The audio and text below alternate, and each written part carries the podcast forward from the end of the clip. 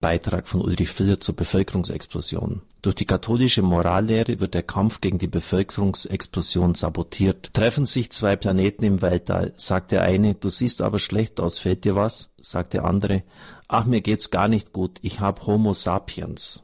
Tröstet ihn der andere, mach dir keine Sorgen, das geht schnell vorbei. Mit diesem Anführungszeichen Witz beginnt Ulrich Filler seine Ausführungen. Immer häufiger hört man solche Witze, die einen durchaus ernsten Hintergrund haben.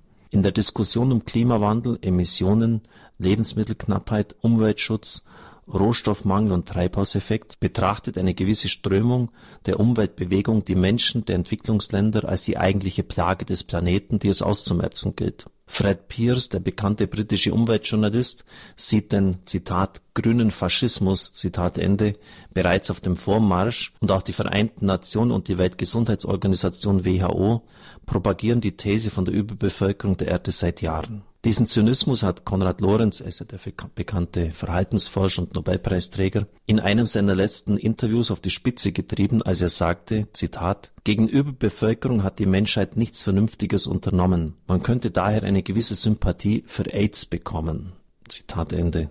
Ich möchte das jetzt nicht beurteilen, aber Sie kennen mich ja lange genug und was ich darüber zu sagen hätte, können Sie ja vorstellen. Die menschenfeindliche These von der Gefahr der Bevölkerungsexplosion geht von der falschen Annahme aus, die Tragfähigkeit der Erde sei erschöpft. Die Ursache für Armut, Umweltkatastrophen, Hunger und Arbeitslosigkeit liegen aber in politischen und weltwirtschaftlichen Fehlentwicklungen man darf Ursache und Wirkung nicht verwechseln. Nicht eine hohe Geburtenrate führt zur Armut, sondern Armut führt zu einer hohen Geburtenrate. Sehr bekannt. Die Menschen brauchen dann jemanden, der sie im Alter versorgt. Deshalb haben sie auch viele Kinder, zumal auch die Sterblichkeitsrate relativ hoch ist. Das Bevölkerungswachstum in den Entwicklungsländern wird oft für die weltweite Umweltproblematik Klimawandel, Treibhauseffekt verantwortlich gemacht. Tatsache ist aber, dass die Umweltprobleme vor allem durch die Industrieländer, die kaum ein Bevölkerungswachstum zu verzeichnen haben, verursacht werden. Sie haben einen weitaus größeren Rohstoffverbrauch und Emissionsausstoß. Ein Nordamerikaner trägt 16.000 Mal so viel zur weltweiten CO2-Emission bei wie ein Somalier.